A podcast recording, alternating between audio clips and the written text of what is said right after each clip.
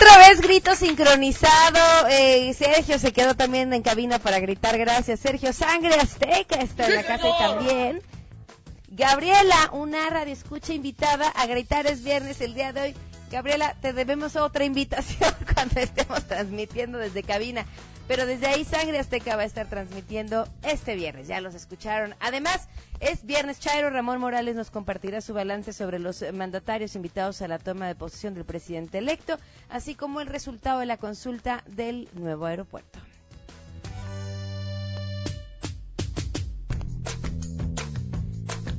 Tenemos buenas noticias y más, quédense, así arrancamos este viernes a todo terreno.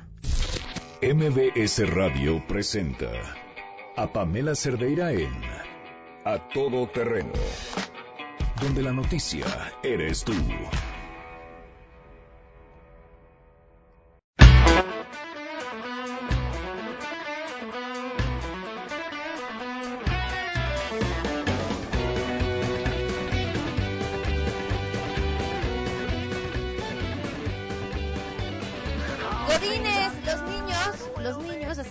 Para morir de envidia están escuchando esta canción desde el lunes, porque ya el martes pues prácticamente se disfrazaron y fueron a comer dulces a la escuela y ya están de vacaciones desde hace varios días. Bueno, de puente, este puente que ha sido larguísimo, pero que para muchos también significa ya pues el mediodía a punto de salir y correr, hacer todo menos bañarse si nos escuchan desde la Ciudad de México, lo que sea que no tenga que ver con agua. Gracias por acompañarnos en este viernes 2 de noviembre del 2018. Soy Pamela Cerdeira. El teléfono en cabina 5166125.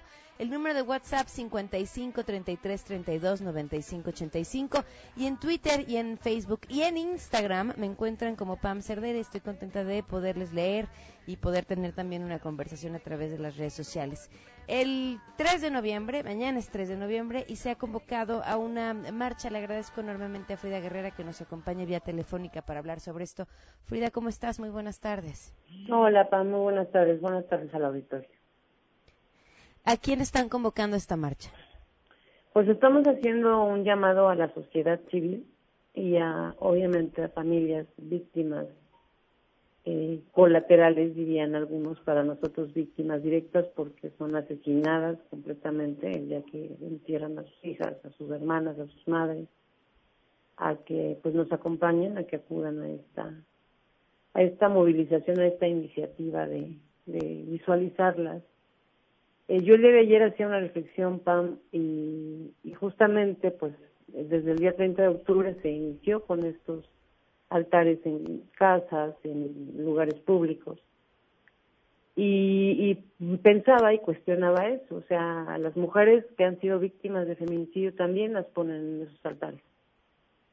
¿Por qué no sacarlas de esa invisibilidad y, y pues ponerlas en lo visible y en dedicar un día especial para estas víctimas de feminicidio eh, con esta firme intención de que sean visibles, de que no se queden ahí perdidas en, en las fotos de quienes han muerto naturalmente eh, y pues que se vean, que esto pare, eh, todo esto es con la intención de pararlo, de que los ojos internacionales volteen a México, porque México ya se acostumbró a esto, ya no se admira, ya es solamente expresar qué feo, qué horroroso, pobrecita, y, creo que tenemos que actuar, tenemos que dejar de lado la, la zona de confort. ¿A qué hora? En la que están. ¿A qué hora parte la marcha eh, y de dónde a dónde va, Frida? Del Ángel de la Independencia al Zócalo, a las 10 de la mañana. A las 10 en punto salimos. A las 10 de la este, pretendemos pues sí salir a esa hora, obviamente pues hay que llegar un poquito de, de tiempo antes. Yo voy a estar desde las ocho y media y en, en el punto para pues esperar a la gente. ¿Quiénes más están esperando para esta marcha?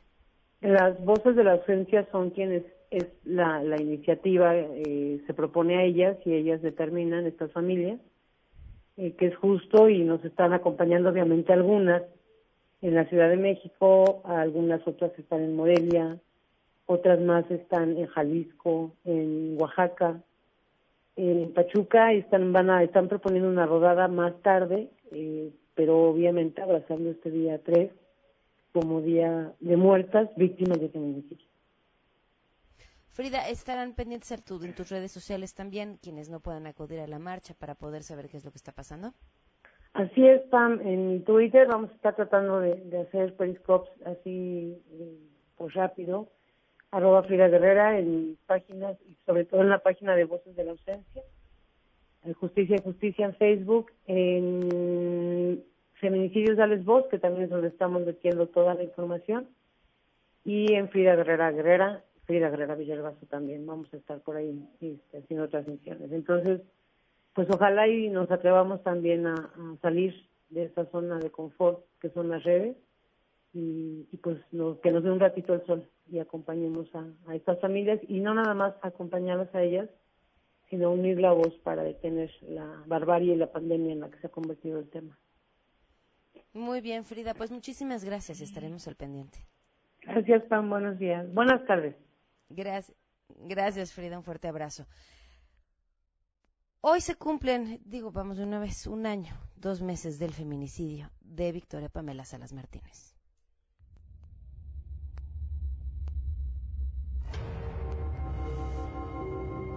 Pongan del lado de nosotros, que se pongan del lado de todos esos padres que hoy somos nosotros, mañana pueden ser ellos, que a nadie se le desea. Victoria, pues nada Un año, dos meses de este feminicidio, un año, dos meses sin justicia, un año, dos meses en que a la autoridad pues le ha dado prácticamente lo mismo. En la pregunta que les hacemos el día de hoy, ¿qué opinan sobre la marcha que se está organizando en contra de la cancelación del nuevo aeropuerto en Texcoco? Queremos conocer tu opinión a todo terreno.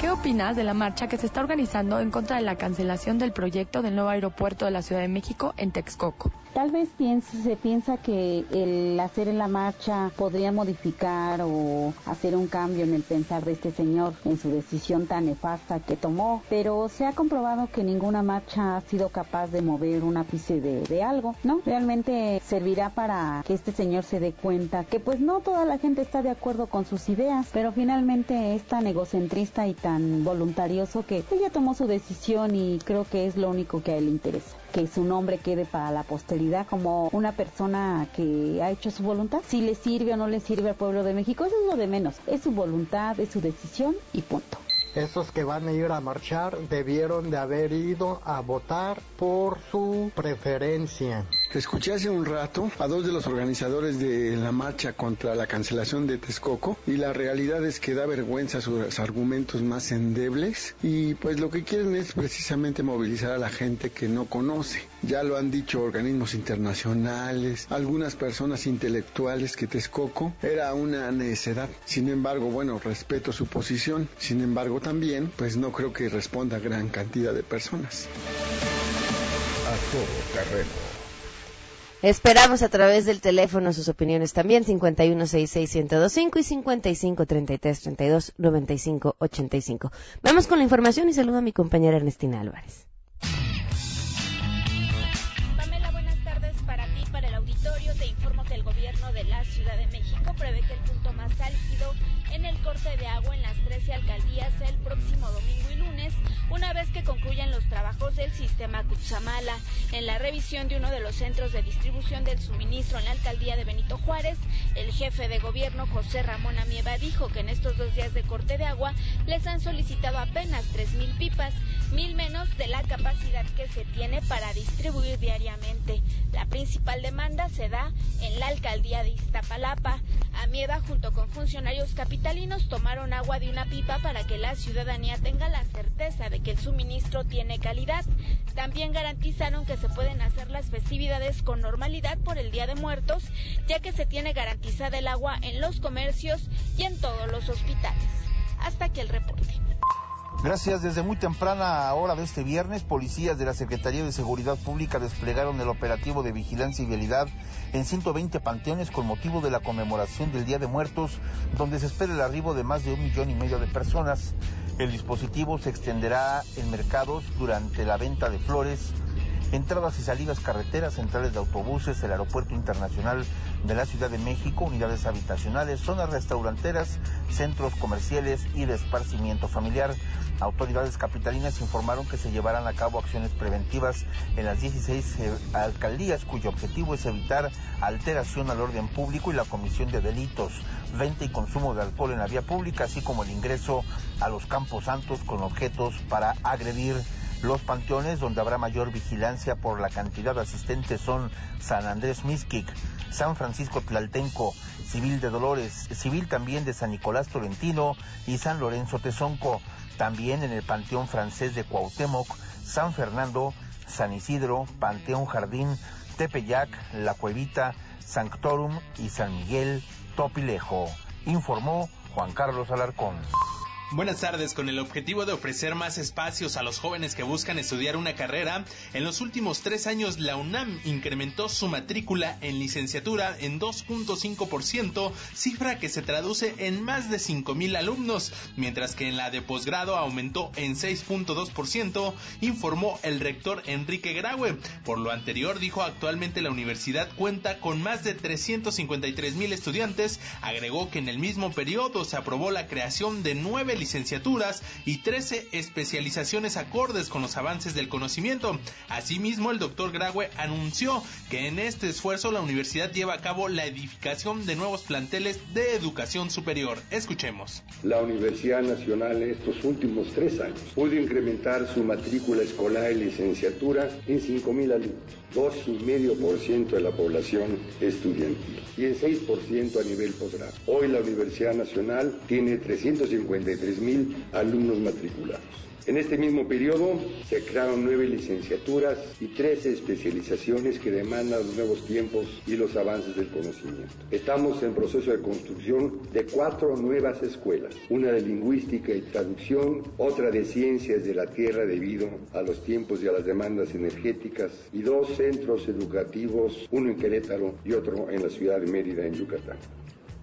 El rector de la UNAM destacó que como resultado del trabajo de los universitarios, la institución también avanzó 47 lugares en los rankings internacionales, colocándose como la universidad 113 del mundo y la segunda más importante en el ámbito iberoamericano y de habla hispana, informó Adrián Jiménez. 12 con 16 y por supuesto que tenemos buenas noticias.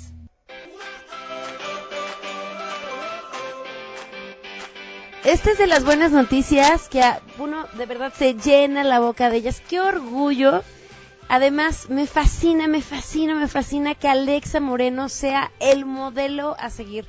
Un ejemplo de que las cosas se pueden lograr siempre rompiendo paradigmas en todos los sentidos. Rosa Covarrubias, muy buenas tardes. Gracias por acompañarnos y por hoy ser portavoz de las buenas noticias. Cuéntanos.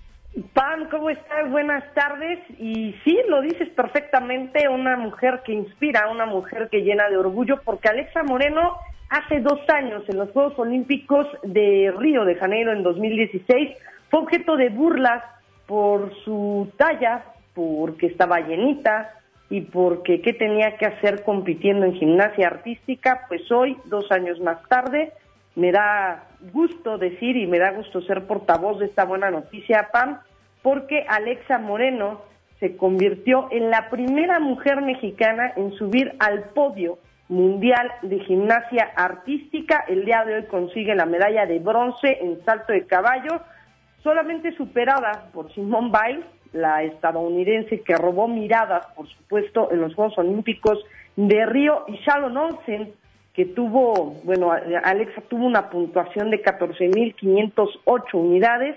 Y bueno, pues una vez eh, pues mencionarlo es eh, una muy buena noticia, se quedó a ocho milésimas de obtener la, la medalla de plata, Sharon, Sharon Olsen consiguió 14.516 unidades, lejos obviamente de Simón Biles, pero mencionar que Alexa Moreno hace historia, se convierte en la primera mujer mexicana en alcanzar el podio en un mundial de gimnasia artística en la rama varonil. En 2013 ya lo había obtenido Daniel Corral. Y bueno, pues a inspirarnos en Alexa Moreno, a inspirarnos en su fortaleza de dejar a un lado las críticas y buscar ese sueño que el día de hoy, bueno, pues por fin lo alcanza Pamela. No, bueno, es que lo dices y hasta chinita me pongo. De verdad me da muchísimo gusto y además apuesto que nos seguirá dando muchas sorpresas. Seguramente nos seguirá dando muchas sorpresas y hay que estar pendiente no solamente de ella, sino todos los atletas que se esfuerzan, que dejan atrás las críticas, que dejan de lado algunas las críticas destructivas como lo consiguió Alexa Moreno esta esta mañana tiempo de México, obviamente ya por la tarde tiempo de Doha donde se está realizando el Mundial de Gimnasia Artística y seguir todo toda la ruta, todo este ciclo olímpico porque seguramente estará dando mucho de qué hablar Alexa Moreno de aquí a Tokio 2020 y esperemos que en Tokio 2020 salgamos eh, eh, en este en este lapso de las buenas noticias, en este eh, en esta y dar las notas buenas de los atletas mexicanos que continúan dando la cara y dando y sacando a México adelante, obviamente desde su trinchera, Pam. Rosa, muchísimas gracias por habernos acompañado esta tarde. Abrazos, hasta luego. Igualmente un fuerte abrazo. Vamos a una pausa y continuamos a todo terreno.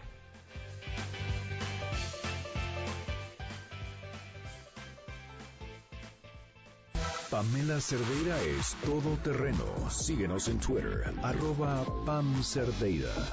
Regresamos. Estamos de regreso. Síguenos en Twitter, arroba Pam Cerdeira, todo terreno, donde la noticia eres tú. Continuamos.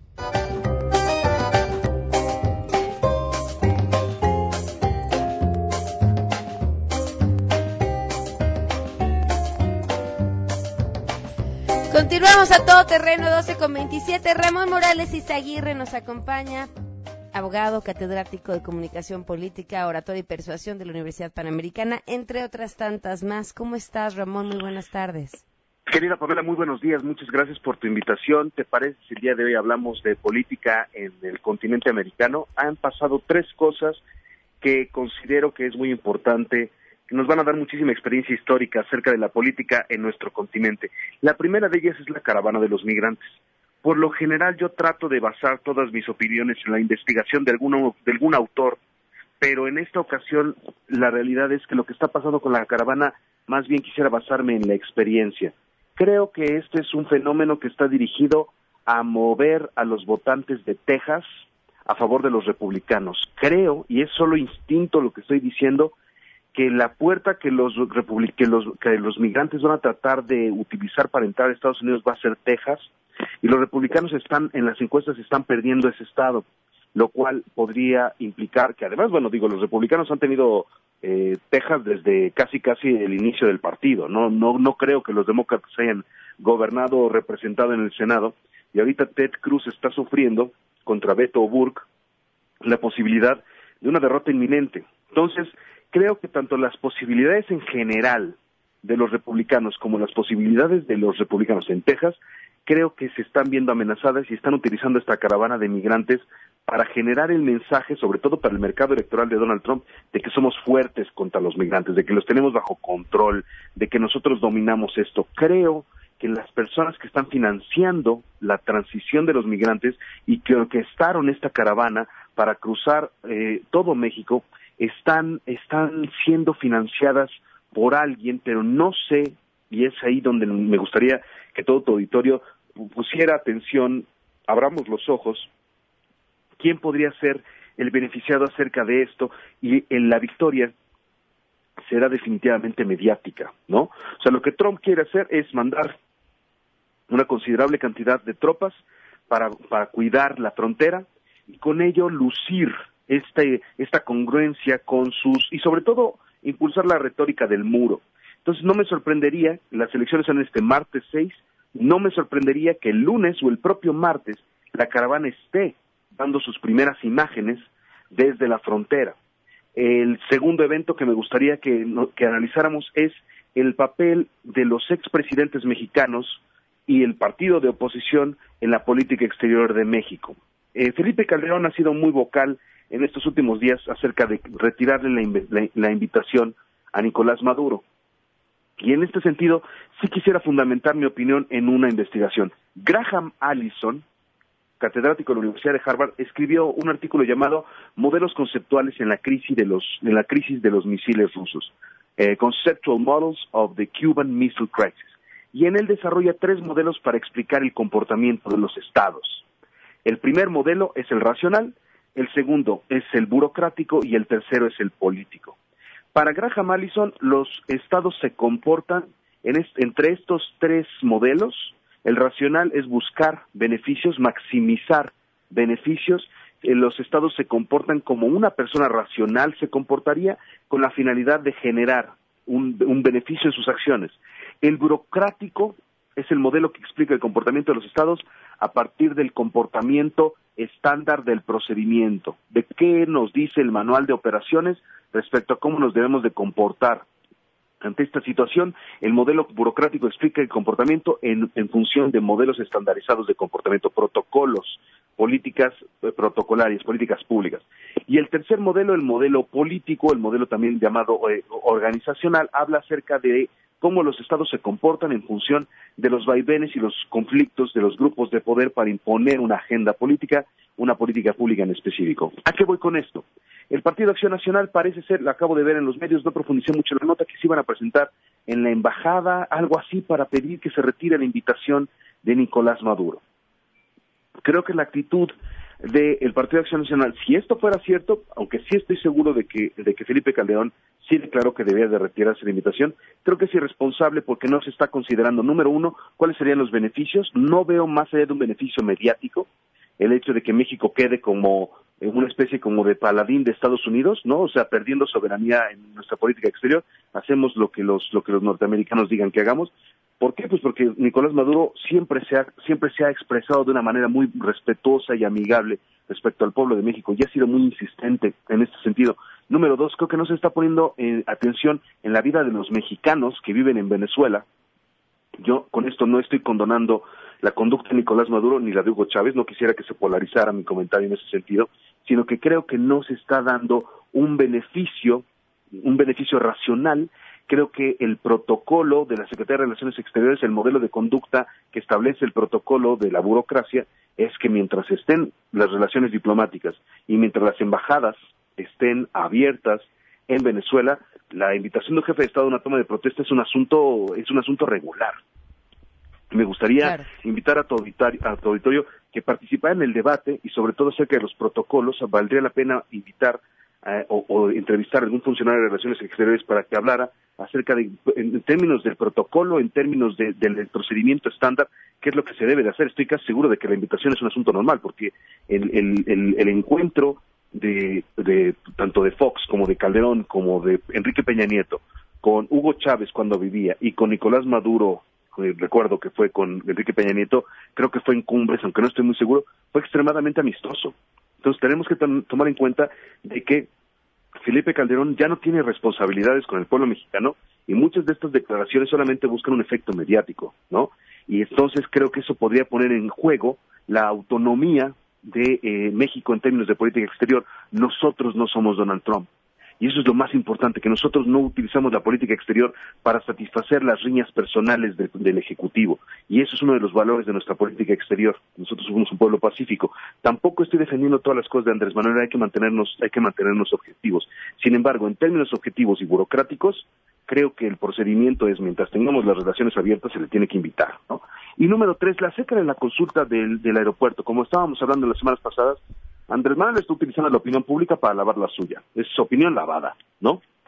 Esta decisión ya se había tomado, era propuesta de campaña, ya se había dicho muchísimas veces, la consulta es una especie como de válvula de escape, ¿no? Utilizando también al pueblo como chivo expiatorio en caso de que haya una, de una, una secuela. Es Poncio Pilatos literal, con agua de pueblo estoy lavando mi decisión, ¿no? Y el, el verdadero punto creo que quisiera retomar una opinión de tu colega, Denise Merker, que esto es un mensaje de poder, que esto es un mensaje para decirles que las cosas han cambiado. Creo que para las personas que habitamos en la Ciudad de México, el, el problema acerca del aeropuerto parece muchísimo más grande, pero México es un país muy grande. O sea, hay tantos problemas, tantas prioridades, tantos objetivos y sobre todo tantas fuentes de riqueza que este negocio, que naturalmente es parte de un grupo de élites empresariales que también son dueños de medios que están atacando a Andrés Manuel, se esperaba este tipo de resistencias.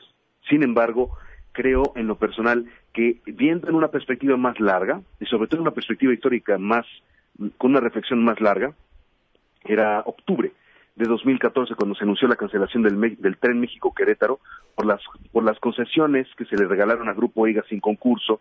El gobierno de China respondió eh, con su indignación por la cancelación de este proyecto y con esto comenzó un proceso de depreciación del peso que pasó de 13 pesos 40 y creo 13.70 creo.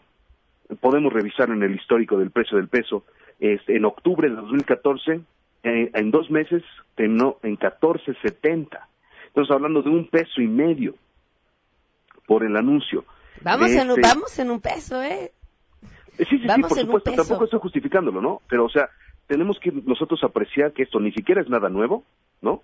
Todavía no, no es un asunto nuevo y que también el proceso de apreciación del dólar por el aumento de su demanda en precio, en, en- por la llegada de las vacaciones, es un asunto cíclico. Las vacaciones de invierno generalmente elevan el- la demanda de dólares y por lo tanto el precio, y este vuelve a bajar. Se ha repetido en los últimos dos años. Y eh, también me gustaría que pusiéramos atención al comportamiento del dólar en marzo, abril del próximo año, si regresa a niveles de 19 o baja, también podemos darnos cuenta de que el, el mercado es un asunto que responde también a criterios mediáticos y que son las élites las que están utilizando los medios para contrarrestar la influencia de Andrés Manuel López Obrador. A, a Sin mí, embargo- eh, Ramón, Sí, solo hay una cosa que quisiera apuntar. Este punto de decir, los medios, porque además tienen parte en el aeropuerto, atacan, porque creo que esto es darle eh, espacio al discurso justamente de, de Andrés Manuel López Obrador. Y creo que es bien importante aquí delimitar.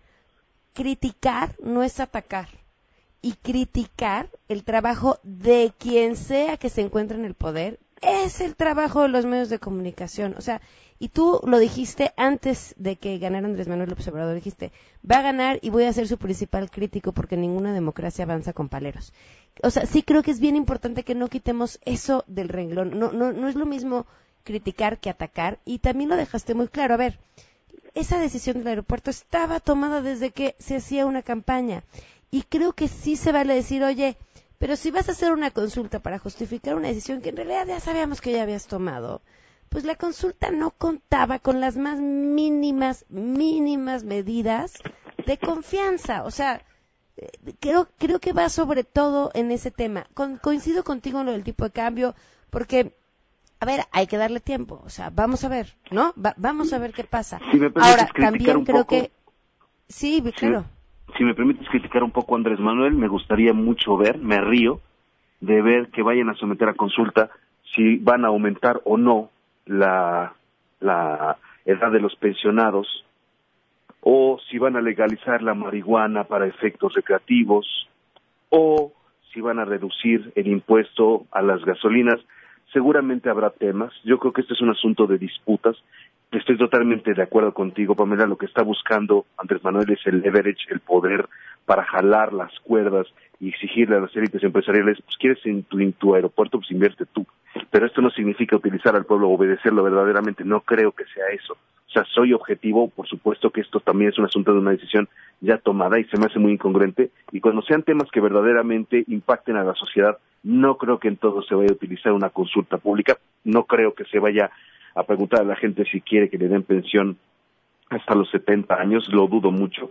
Sin embargo, este, pues este es un primer ejercicio y vamos a ver qué es lo que resulta, pero definitivamente esto es un asunto que se ha extrapolado mediáticamente por la propia dinámica de quiénes son los los los los, los capitalistas afectados.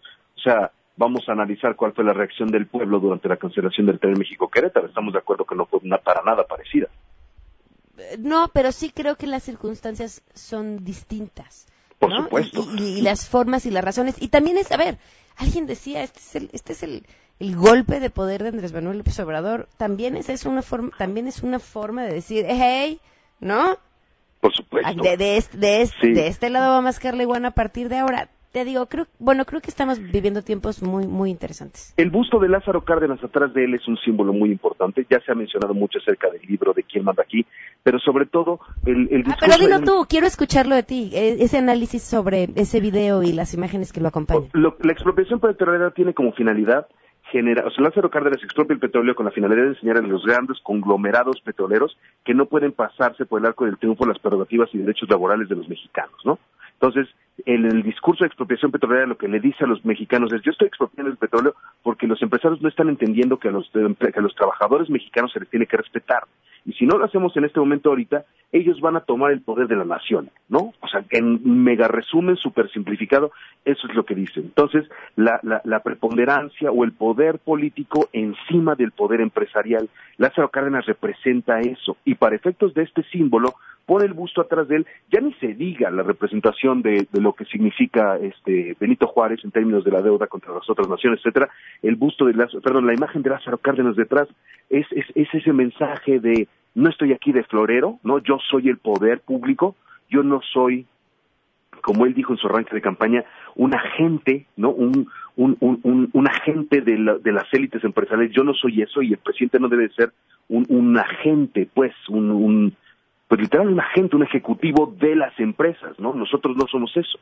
Y bueno, pues este es el, objetivo y el, y el mensaje que quiere dar con la deliberada colocación de esos bustos, esas fotos y esos libros es pues definitivamente pues aquí llegó el, el, poder ejecutivo yo no voy a ser omiso ante la ante la corrupción o sea definitivamente eh, eh, Enrique Peña Nieto cuando declaró eso yo no sé quién le creyó yo no y pues así fue el resto de su gobierno él declaró yo no voy a ser omiso ante la corrupción y qué fue lo que pasó a partir de ahí y entonces yo creo que lo que quiere hacer Andrés Manuel es en buena medida empezar el sexenio elevando la opinión pública a su favor demostrando que desde un inicio yo no soy, yo no soy este, yo no vengo aquí de florero, ¿no? Yo soy el poder. Y, y creo que un chairo que se respete tiene que ser crítico, por supuesto, ¿no?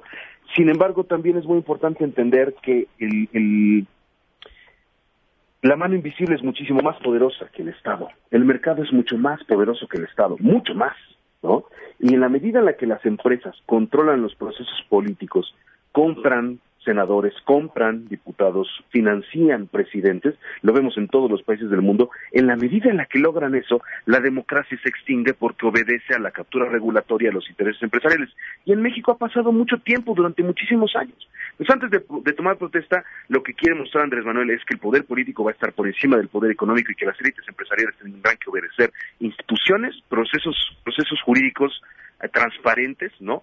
Y sobre todo respetar al presidente, o sea, no estoy pintado, creo, ¿no? Pero también hay que ser, hay que ser absolutamente críticos. Estamos haciendo una, una, una, una encuesta al vapor en un mecanismo para subsanar lo que tú dictatorialmente llevas a hacer, pero como sabes que el precio político de imponer tu voluntad y el precio, el precio mediático a tu popularidad por imponer tu voluntad hubiera sido letal, o sea, imagínate que Andrés Manuel lo declara si unilateralmente va para atrás el aeropuerto. No, pues explota el país.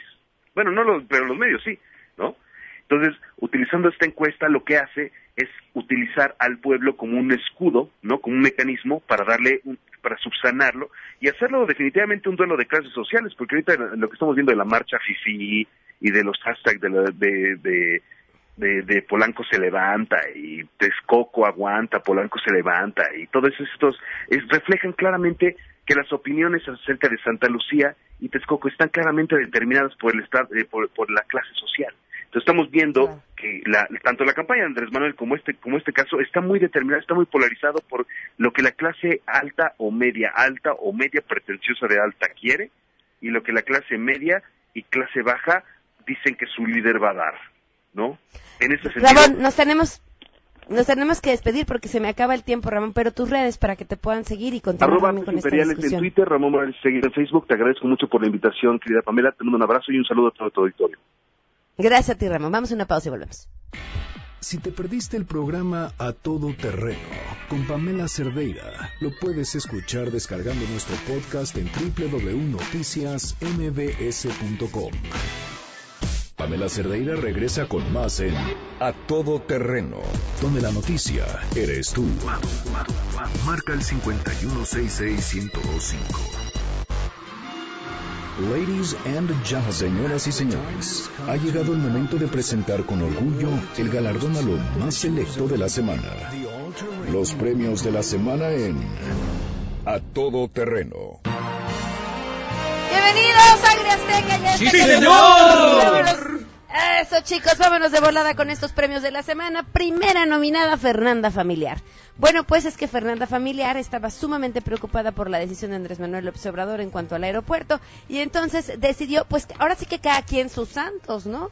Y ella decidió que el santo más adecuado era Carlos Slim y así a través de Twitter le escribió, San Slim, San Slim, sal al quite por México, estamos en tus manos, Inge.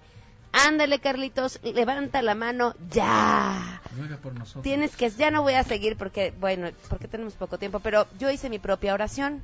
A ver. Espero me acompañen con una mena al final. Ya que le vamos a decir San, yo le llamé San Carlitos de mi guarda, mi dulce compañía, que no se me caiga el infinitum, ni de noche ni de día, Mm. que no me falte el pan, de o el globo, que son mi alegría. Eso. Amén. ¿Qué vamos a cantar, sangre azteca? No me quedaré de brazos cruzadita, voy a aventarme una rezadita y que San Carlos pronto nos ilumine, nos haga el quite y la pena se termine. Y que San Carlos pronto nos ilumine, nos haga el quite y la pena se termine. Pongo una velita a Charlie Salvador, que arregle todo, que arregle todo. Haz el milagrito, mi Charlie Salvador, y arregla todo, y arregla todo. No te quedes viendo, te pido con clemencia, arregla todo, arregla todo. Y si es posible una santa transferencia, no quieras todo, no quieras todo. Qué buena oración. Será nuestro mantra de todos los días. Me parece muy bien. Siguiente nominado, Nazario Norberto Sánchez, diputado local de Morena en la Ciudad de México. Él propuso que, bueno, pues pensando en el vínculo que hacemos los seres humanos con nuestras mascotas, esta iniciativa que busca además una vinculación de forma legal. ¿Eso qué quiere decir? Bueno, pues que puedan heredar bienes a sus mascotas. ¿Cómo? ¿Qué le vamos a cantar sangre azteca? ¿Así?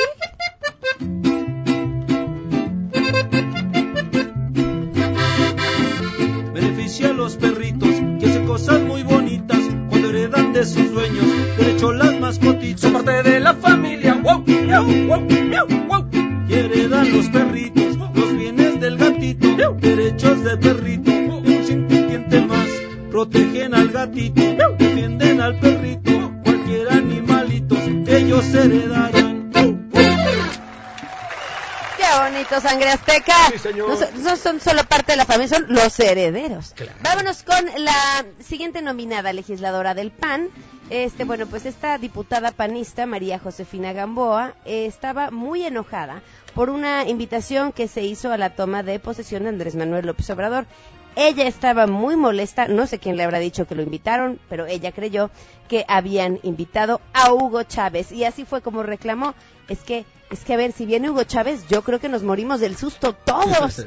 ¿Qué le vamos a cantar a la legisladora? Desde hace tiempo espero yo tenerte así en la reunión. Yo no sé qué hacer si mi amigo no podrá estar. Si se murió su voz hace cinco años, sí, su risa varonil quería escuchar. Yo lo invité aquí a ser mi posesión y no podrá ya estar, se adelantó. Sangre azteca. Vámonos con nuestra siguiente nominación. A veces los errores pueden traducirse en la mejor de las estrategias publicitarias. Y esto fue justamente lo que pasó con el concierto de Edith Márquez. Resulta que en las vallas en las que se pu- promocionaba este concierto, pues se les olvidó un pequeñísimo detalle como poner en qué ciudad, en qué día, mes y lugar se iba a llevar a cabo el concierto. Entonces ella aprovechó esto para hacer un video en el que se baja de su vehículo y pone sobre la valla unas hojas donde ella escribió a mano pues los datos sobre dónde se va a llevar a cabo el concierto. Y el video tuvo tremendo éxito. Así que le deseamos además a Edith Márquez que tenga un concierto repleto de gente y que sea fabuloso. Que vamos a cantar Sí, en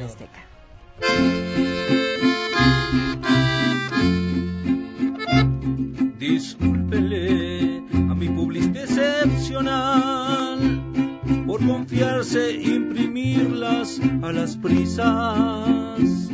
No vi cómo el evento puedo yo llegar, pero yo quiero reparar una por una. Cuanto antes lo arreglo, por favor. Tenía chamba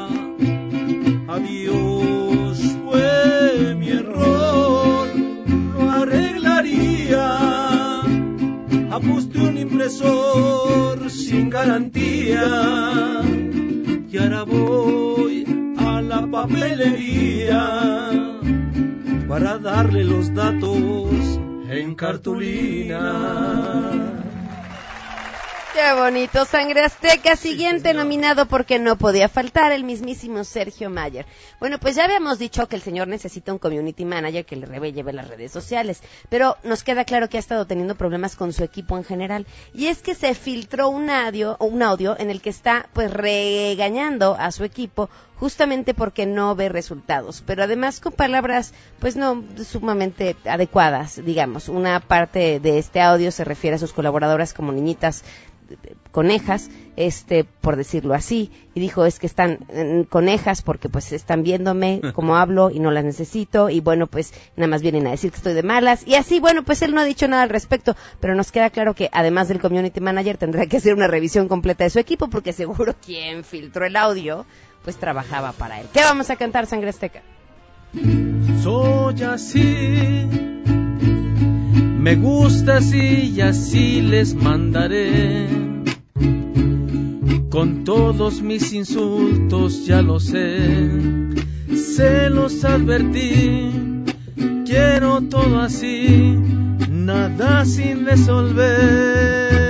Y soy así. Y se los digo ya y de una vez, y acepto que soy malo, ya lo sé, yo trabajo así si no conviene, ya se pueden ir conejas. Ah, no, no. ¿Qué pasó? Sangre Azteca, échenle a la música navideña, por favor.